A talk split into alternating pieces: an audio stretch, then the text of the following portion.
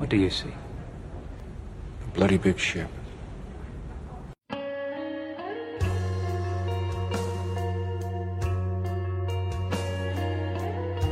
大家好，这里是同舟电台。我们将在这里讨论同人文化，分享同人故事。让我们一起在这片名为热爱的海洋上扬帆远航。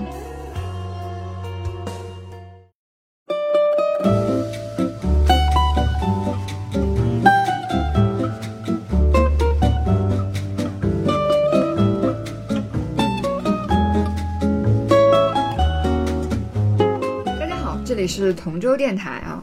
然后我们今天又一次更新啦。然后呃，今天形式跟大家有点不太跟以前不太一样。以前我们可能更偏向一一期一个专题形式的。那这一期呢，我们也想嗯、让我们的更新更日常化一点。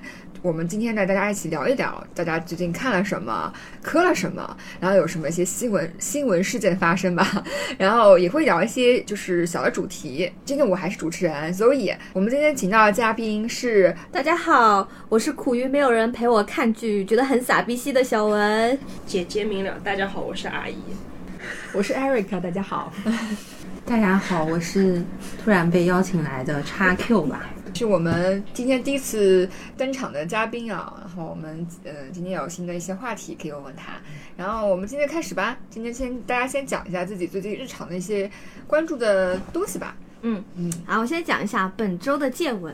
首先讲一个，如果是哈迷会比较关注的一个话题，也就是等了两年多的《哈利波特魔法觉醒》的手游终于开启了限时付费删档测试。我和阿姨有幸参加了上一次的三测，就是一个不付费的一个测试，没有人氪金，所以说大家反正就是各凭本事。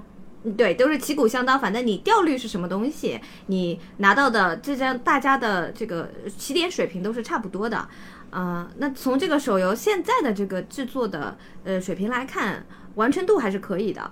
嗯，它的游戏玩法也挺丰富的。那一开始你提到卡牌，你可能会想到是像炉石或者是游戏王这种，但是这个卡牌其实更加丰富一点，它结合了像《哈利波特》里面一些魔法的一些元素，就是你可以通过卡牌去施法啊、也是有一些走位的功能的。它不是一个单独的，就是一个 PVP 的卡牌，它每日有一些课表，可以去上一些你在书中看到像魔咒课呀、变形课啊、这占卜课啊等等。这次是付费测试了嘛，所以说人人数就突然增加了。目前付费的环境就跟当时免费的完全不一样了，大佬横行。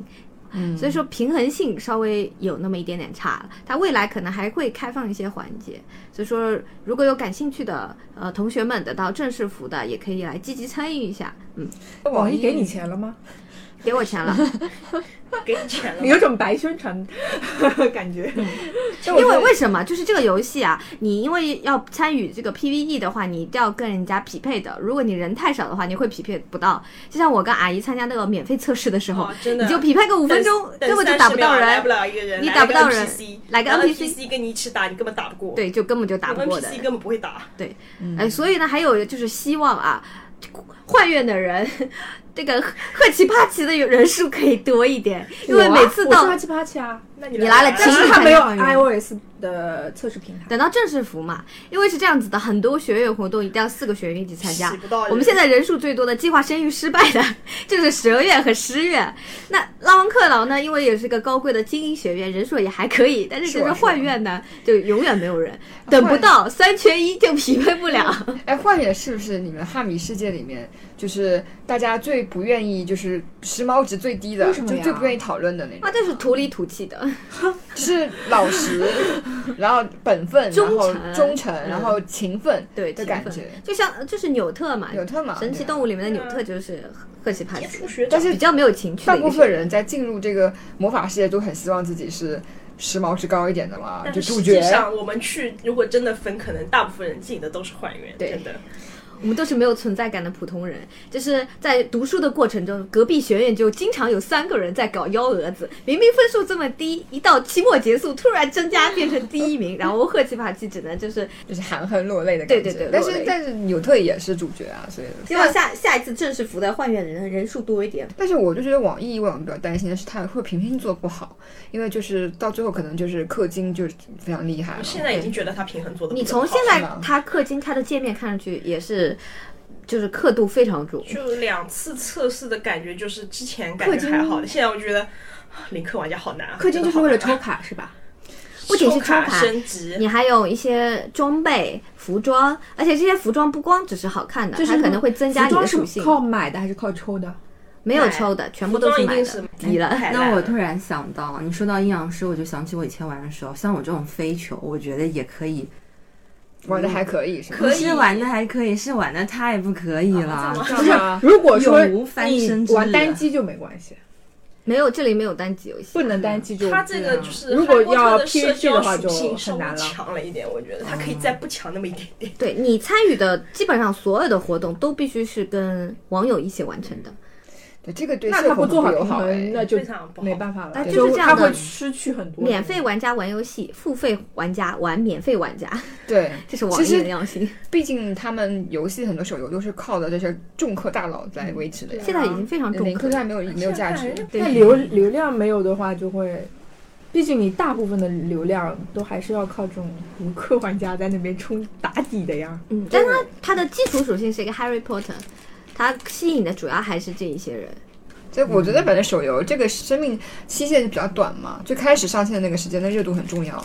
对啊、大家就是要就是拖得炒起来太久了，这个游戏。嗯，我们上次预约还是二零一九年十一月份。对啊，深深的我已经从 i iOS 系统换成了安卓系统。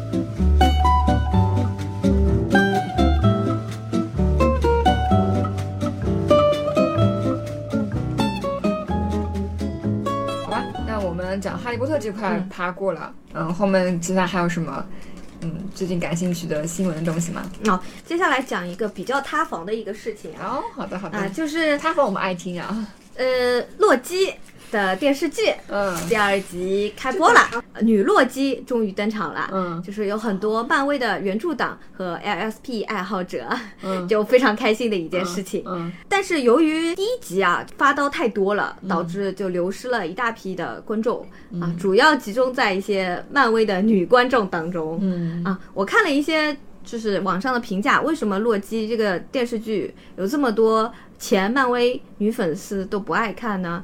主要是有一点，就是他第一集的时候，可能针对洛基个人有一些。呃，描述或者攻击会让人玻璃心。呃，在这个剧情里面，其中的一个主角莫比乌斯就讲了一句话，可能打击到了很多洛基粉丝。他就是说，你并非生而为王，你的出生造成了痛苦、折磨和死亡。现在如此，过去如此，未来亦如此，这样其他人才能会成就最辉煌的自我。就是这句话戳到了很多人的心，无论是漫威的反派也好，还是诸多的反派，都是这样子的。无论你再努力，无论你再优秀，你永远只是英雄的垫脚石，你永远都不可能成功。其实对洛基来说也是这样子的，他有一点突破第四堵墙，在跟别人说嘛。嗯，所以说，很多人就觉得你这是在轻蔑我们洛基，其实也是我们放在心尖上的角色被你们这么说嘛。但是我觉得他可能编剧本身不是这个意思，而且我是觉得嗯。里面的角色做的话不能够等同于编剧做的话，对，就是你不能把这个东西把它拎出来，然后说是编剧的意思，里面的一个角色他的意图不等于编剧的意图啊。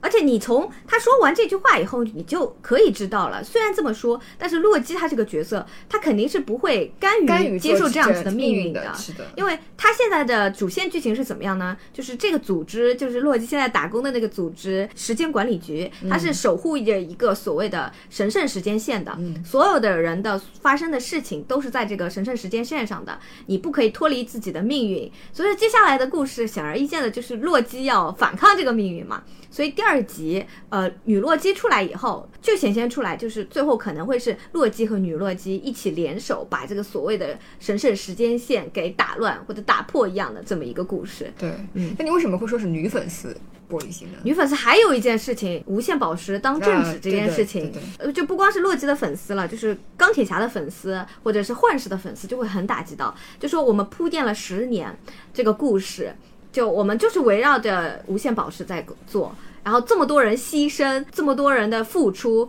在你那边只是一个笑话，要解释一下是，就无限宝石这个东西，虽然在呃 MCU 的宇宙里面它是一个最强的宝石，但是它的设定就是它只能在这个宇宙发挥自己的力量，嗯，但 TVA 时间管理局它是一个高于这个宇宙、高于没有空间、没有时间概念的一个地方，所以说你再厉害的东西过来，本身就是一个没有用的东西。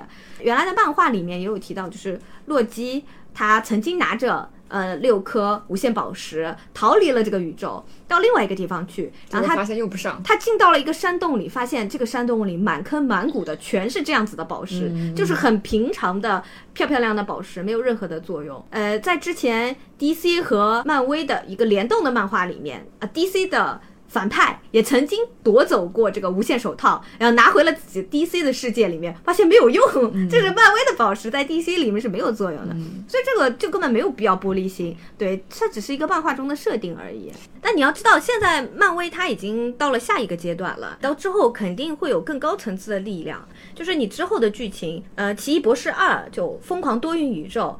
疯狂多元宇宙和洛基的编剧有同一批编剧的，其中有一个编剧就是 Rick and Morty 的编剧，啊，就他整个故事会比较荒诞和欢乐一点。是丹哈门吧？不是丹哈门吧？不是丹哈门是另是就不是丹哈门的另外一个，对 另外有一个编剧是嗯 Rick and Morty 的编剧，对对对对对，所以说之后这个就是更高层次的力量也会为后面的故事给做铺垫嘛。嗯，我是觉得说大家要接受这个事情，漫威已经 move on 了，漫威已经进到下一个阶段了。对对对，就是大家可能都要调整心态，就是除非，嗯，你如果对前面一个粉某个角色或某个什么有特别有依恋感，特别或者你就觉得我漫威很坑爹，辱骂他们，你也是你的自由，但是我觉得就是不用太太在意这个。但是这个玻璃心会传染的，就有人写了一篇小作文以后，就一个咯噔，后面有很多都会跟着转发咯噔，就搞得这件事情好像真的看不下去了。但你实际想想。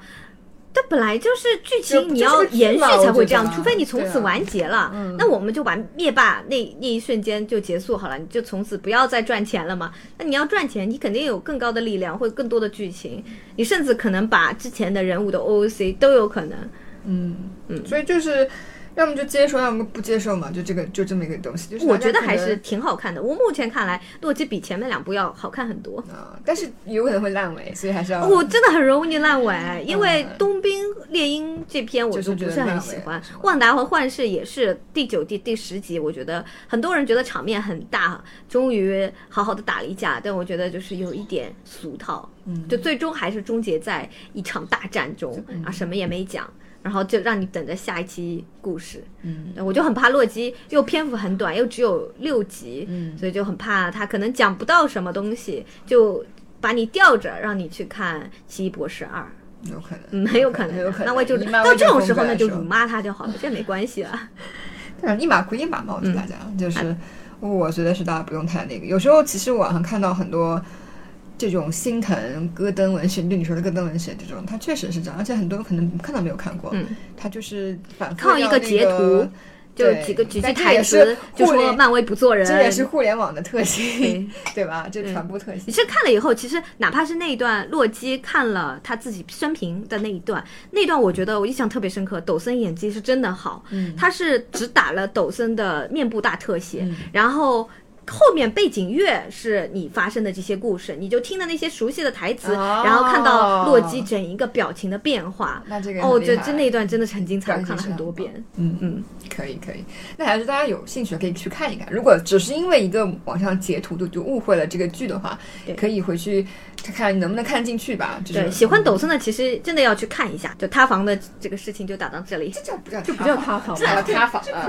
只有他没有他。那种他只他一定要把那个 MCU 的那个世界搬到这个，其实都不是一个宇宙，他们就其实就是 MCU 的粉丝会觉得说是塌房啊什么，其实就是可能其实都不是不是一个事情，其实都是。嗯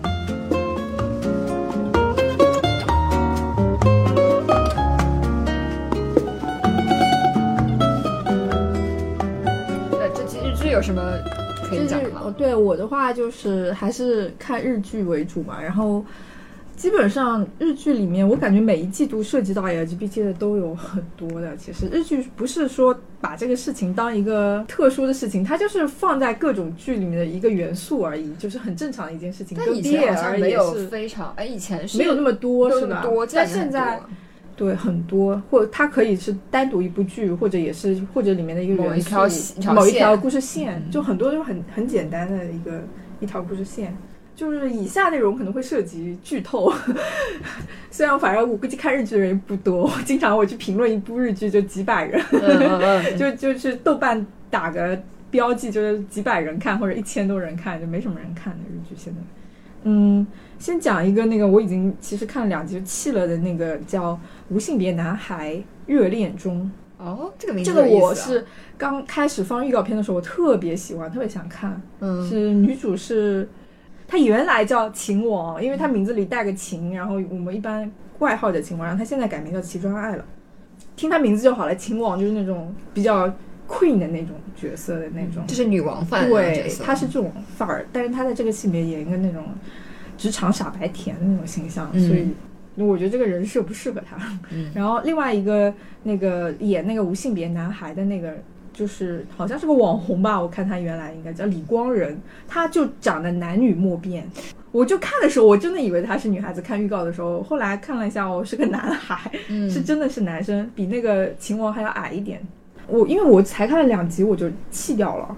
他在那个剧里算，我不知道他是不是跨性别者或者怎么，但是他的打扮就是非常的中性化，然后他自己是时尚界的那种，从小就是被霸凌，因为他自己性别。比较模糊，嗯。对，然后他自己确实就是一个性别模糊的，自我认知上面估计也是有一点，但他的性取向就是女生，嗯，就只是喜欢女生的，从小就喜对自己欢那个。定位是女生还是他自己对自己定位定位是什么？没有没有定，我不知道，嗯。他定位应该就是模糊的。嗯。就他剧里，我才看了两集，我也不知道他自己定位是什么。我感觉他就是定位就是好看就可以了，嗯。因为他追求的就是美，就好看，他要嗯让自己，他就喜欢这样穿，嗯。中性的或者偏女性的都行，反正那为什么你后来弃了呢？因为不好看啊，因为剧不好好看啊是指，什么？是情节不行，情节很烂。还就这个人设做的还个设定，我觉得蛮好的。设定是很好，所以我一开始看预告片可喜欢看了。他他这个是主 CP，还有一对副 CP，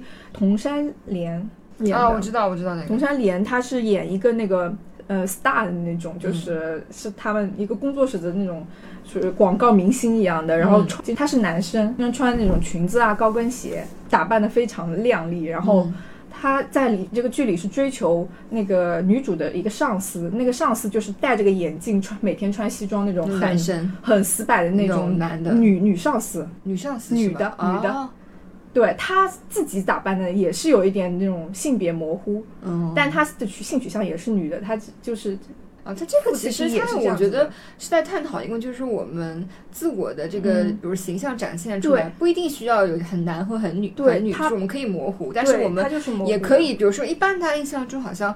比较打扮的花枝招展的那些他，一定要是要男是 gay，一定喜欢男生，但他这个就好他不去。强调他的性别了，其实他就是强调自己，因为他们都是时尚圈的。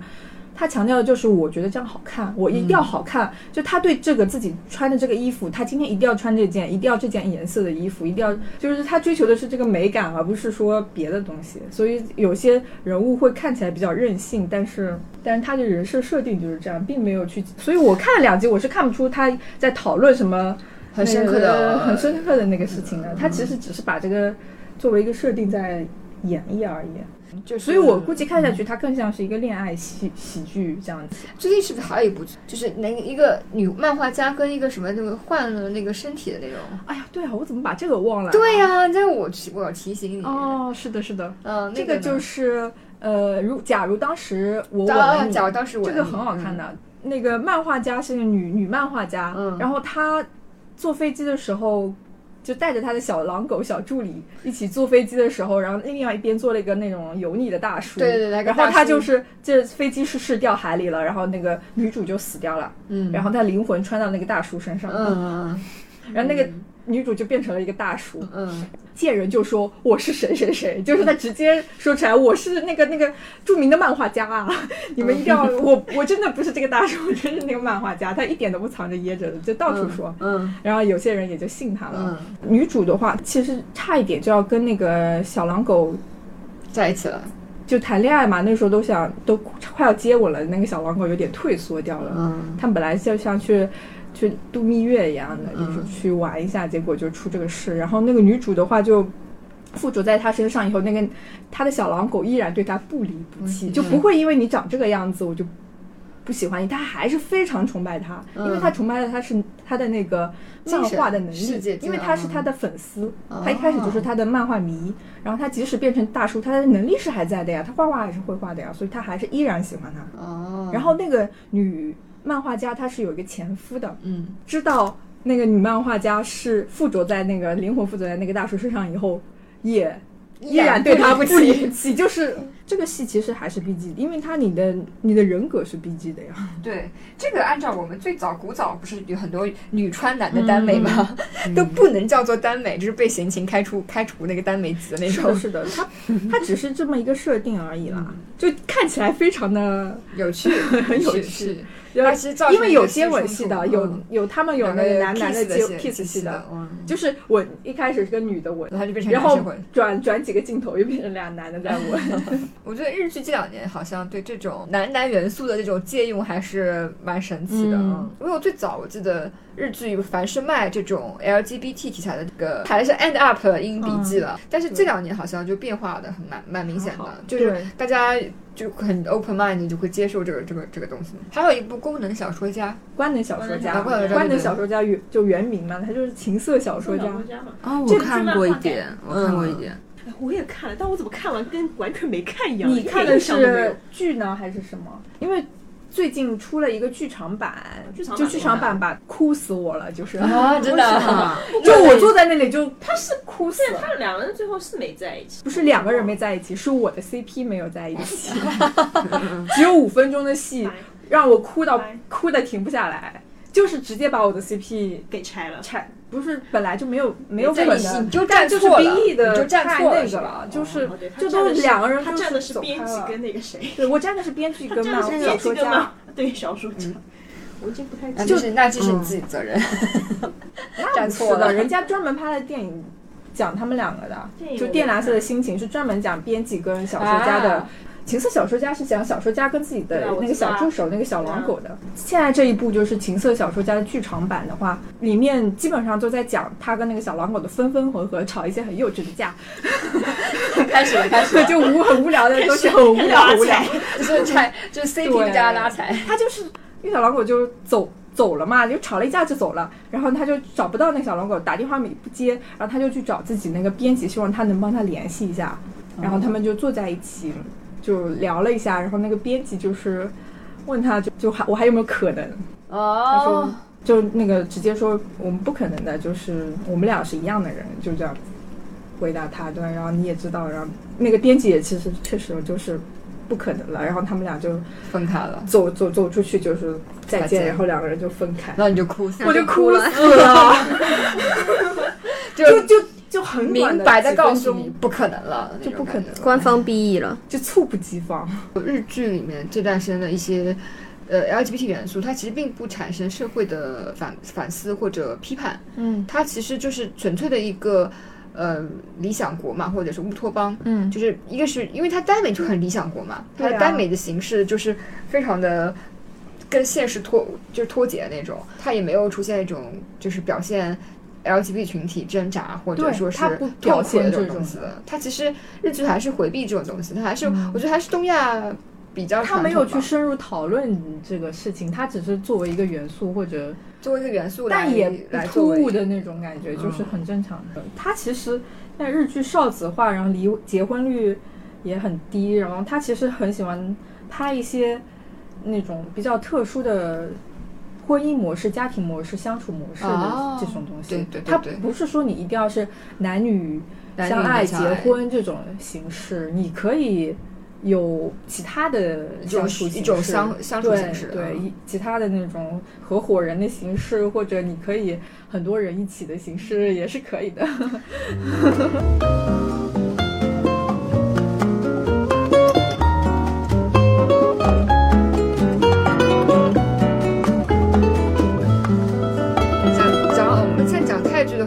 就是我们这位新的嘉宾叉 Q 同学，对对对，我我的特邀嘉宾为了弥补我们泰剧和韩剧的这块，但是这最最近泰剧大家应该很受伤，来讲一下最近发生了什么事。对，就是《以爱》这部剧吧，第一部原全称拍的叫什么全称叫啥？以你的心诠释我的爱。嗯，但是其实我我所了解的，这个第一部刚开始的时候，第一季出来的时候，它是叫 BKPP 系列。啊，就是你知道吗？就是我感觉官方也是有那么点意思，包括其实各大平台，我呃我们国内的在介绍这部剧的时候，就是很大胆的说是纪实片、纪录片。嗯，为什么说第二部新的导演接手之后垮的这么严重？就是他是真正的剧的塌房，就是因为其实 BKPP 他们两个演员本身现实生活中其实真人 CP 的这个可能性，我不能说百分之百，但是百分之九十九点九是有的。无限接近，对，但我要留一线，就是我们这个电台就是总有一天会出现有一个人会说，嗯。我觉得他们两个就是真的，是就这个时刻已经来到了。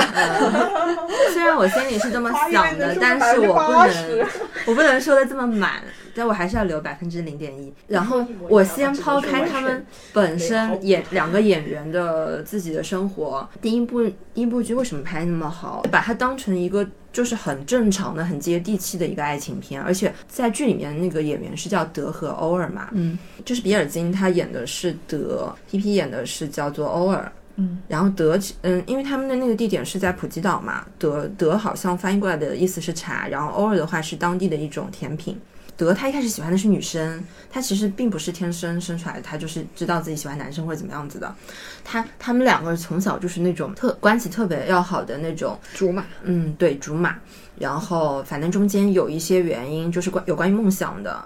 然后就是他们两个是有分歧之后分开的。嗯，一开始 B K 喜欢的是嗯丹嘛，包括他对丹的这个感情都是非常的纯真。后来是又重新遇到了欧尔之后，他们解开误会，然后慢慢这就变得关系特别好。在相处的过程中，慢慢的就是发现了情愫，对，因为德之前是直男的一个心理嘛，然后他在第一季里面，他这个转变，他是非常煎熬以及反复确定。嗯，这个中间他跟欧了的话，也是那种属于情不自禁的在一起，就是他们做过的最亲密的事情，就是可能说在海下接吻，就是当时他心心里就是这样，但是 P P 我感觉就比较勇敢，比较就天生，歪对的，是吧？他就当时跟天生自知也是歪的。完了，我又混起来，就是欧尔，嗯，你可以知道，从第一季可以看出德就是他的性格，他并不是那么随便的一个人，包括他对于他自己，他想当演员这个梦想的一种坚定啊。当然，第一季的时候他们最终是在一起了，嗯，到了第二季前面一两集，我觉得还是就是描写的挺正常的。他们到了那个曼谷之后，就是大学新生嘛，就是很新鲜，包括呃德终于可以去接触他自己喜欢的表演课啊等等之类的。然后忙于学业什么的。但是第二季的新导演已经开始在前面慢慢的有点铺垫，就是说不知道当时不是不知道是德还是欧尔，坤，我身边会出现另外一个人，就是会影响他们感情的。第三集不是拍出来之后是那个德出轨，而且他不仅是。身体上的出轨，精神出轨，你知道吗？就是不可饶恕。精神和身体同时出轨，他出轨的男生还是女生你觉？得不可饶恕是这个人物嗯不可饶恕，还是说这种处理不可饶恕？这种衔接吧，应该说，我觉得他就是那种断层式的把这个角色的性格给改那你说导演为什么会就是你觉得他是 O A C 的这个角色是吧？然后也同时让原来的 CP 就是变得边缘化了。对，关键这部剧因为第一季太成功了，甚至很多不是泰圈的人，他们就很喜欢说啊、因为嗯、比尔金，因为比尔金也唱歌什么，他唱的很好，就是因为他们两个人跟泰语和解了，然后他们去关注了泰圈这些，因为泰国其实这两年就是拍这个嗯、BL 剧很大胆，很多嘛很多，单独是有一个公司运营这一方面的，就是专门是男男 CP 的，就是大家开始了解这个泰圈的这些东西了嘛。本来是一件挺好的事情，包括第一部，我个人是认为调色也好，还是镜头也好，第一部的导演真的拍感情戏、感情戏很细腻。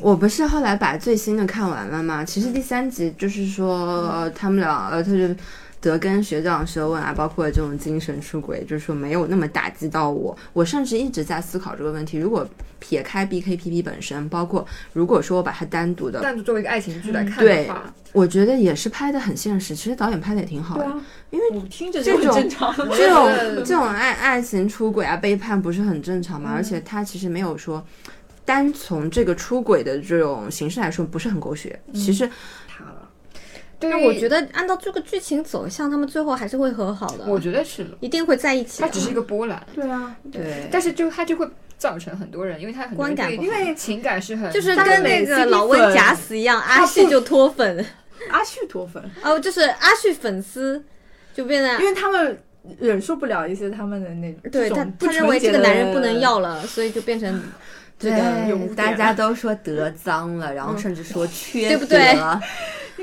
缺德。但但是，哎，我觉得我真的算是理智粉了。然后包括很多人都说不要上升到演员的事情，不要上升到正主，因为 B K 很惨，然后他本身是一个呃心思很细腻，然后很敏感的人，你知道吗？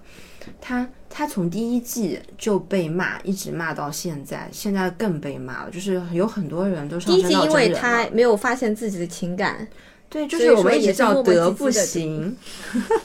因为其实因为我刚刚像比如你在表述的时候。嗯你会频繁的把演员跟角色的这个嗯嗯搞、就是混用嘛，嗯说明他本身就你包括你说他很多就是真人真实的这个地点跟事件进行改编，嗯它本来就跟现实戏剧跟现实剧就会糊模糊，所以嗯你如果一旦出现这种剧情的话，就也有很多人会转嫁到就本人上。是的呀，这真的是没有办法避免。包括大家其实对这部剧第二部的期待，不仅仅是把它当做电视剧了，就是把它当成爱纪录情片。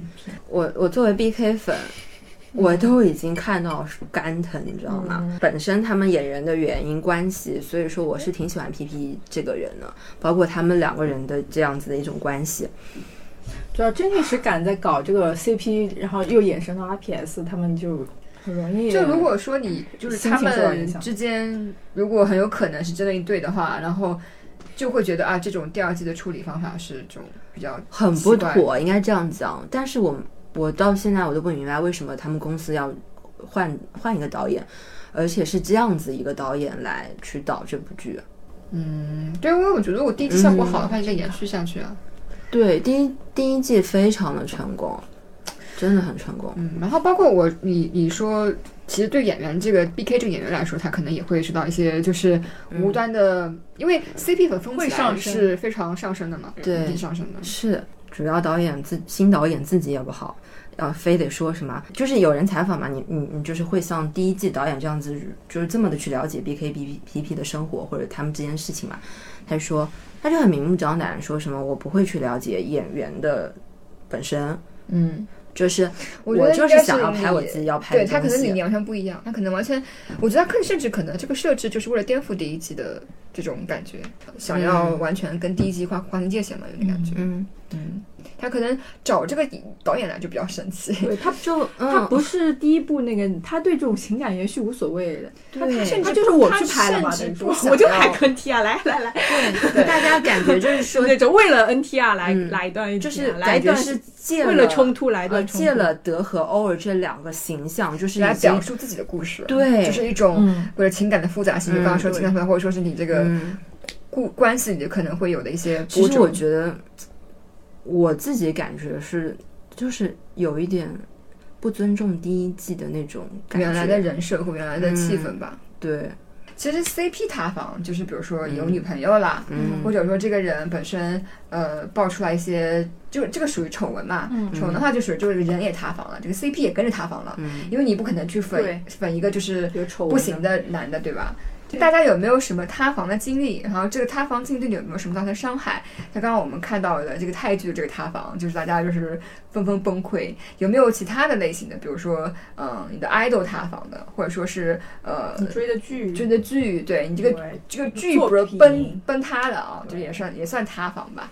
这个我觉得应该也是挺多的现象，可以跟在评论区里跟大家说一说，我们到时候也可以讨论讨论，下一期可以大家聊一聊这个话题。